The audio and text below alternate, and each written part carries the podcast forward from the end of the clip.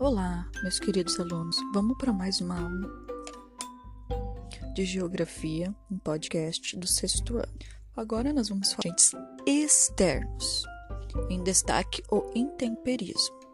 A gente estudou toda a parte da, da, da forma do relevo em relação aos agentes internos que aconteciam dentro da Terra, do magma, os vulcões, os terremotos, os tsunamis.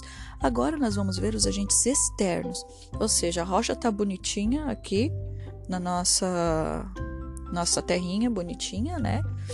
Na crosta terrestre e vai existir agora agentes, coisas que acontecem com elas que modificam elas e destaque nesta aula o intemperismo.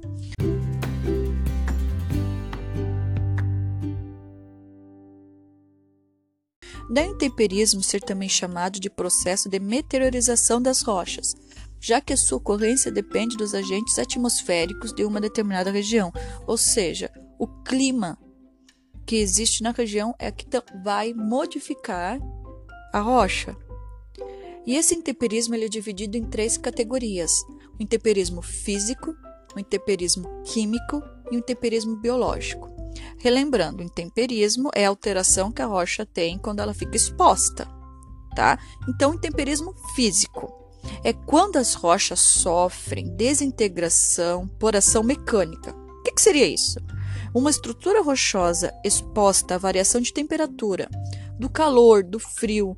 Se assim, ó, no dia é um dia muito quente, depois chega de noite e fica frio, depois chove, depois dá calor de novo. A gente mesmo já enlouquece, a rocha sofre essas alterações.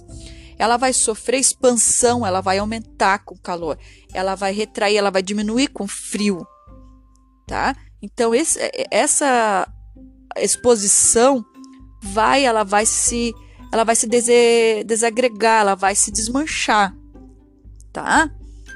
Uh, isso ocorre geralmente, isso ocorre também em lugares onde tem gelo. Aquele gelo, a água vai penetrar na rocha, vai congelar e vai dar uma alteração na rocha. Então, isso é o intemperismo físico. Nós temos também o intemperismo químico. O que é o intemperismo químico? É quando a desagregação, quando a desestruturação da rocha ocorre por reações químicas. Mas como assim, professora? O que, que altera essa estrutura? O que, que provoca essas modificações no, uh, na rocha? Tá? A água é o seu principal agente, pois ela penetra pelos poros das rochas e reage como componente de estruturação. A gente pode ver isso numa cachoeira. Onde tem uma cachoeira? Na, tem as rochas que, ela, que a água não consegue destruir e tem outras que a rocha consegue. Por isso que ocasionou a cachoeira tá?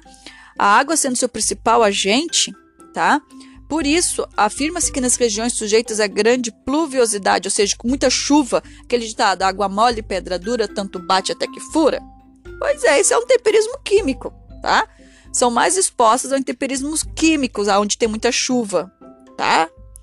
Então, os organismos vegetais e minerais também, eles penetram na rocha, também pode causar reações químicas e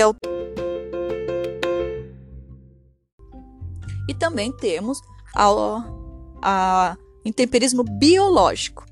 O que, que é? O, o, biológico vai ser a ação de algum ser vivo, né? Assim, ó, a acidez dos dejetos de animais e de vegetais em decomposição, em contato com o solo, auxilia na decomposição da rocha.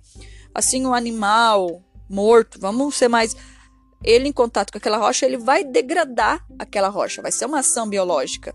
As raízes dos vegetais podem penetrar nas rachaduras das rochas, facilitando a atuação de outros tipos de intemperismo também, que a prof já tinha comentado. Mas ser o biológico vai ser alguma ação de animal ou de vegetal em decomposição na rocha.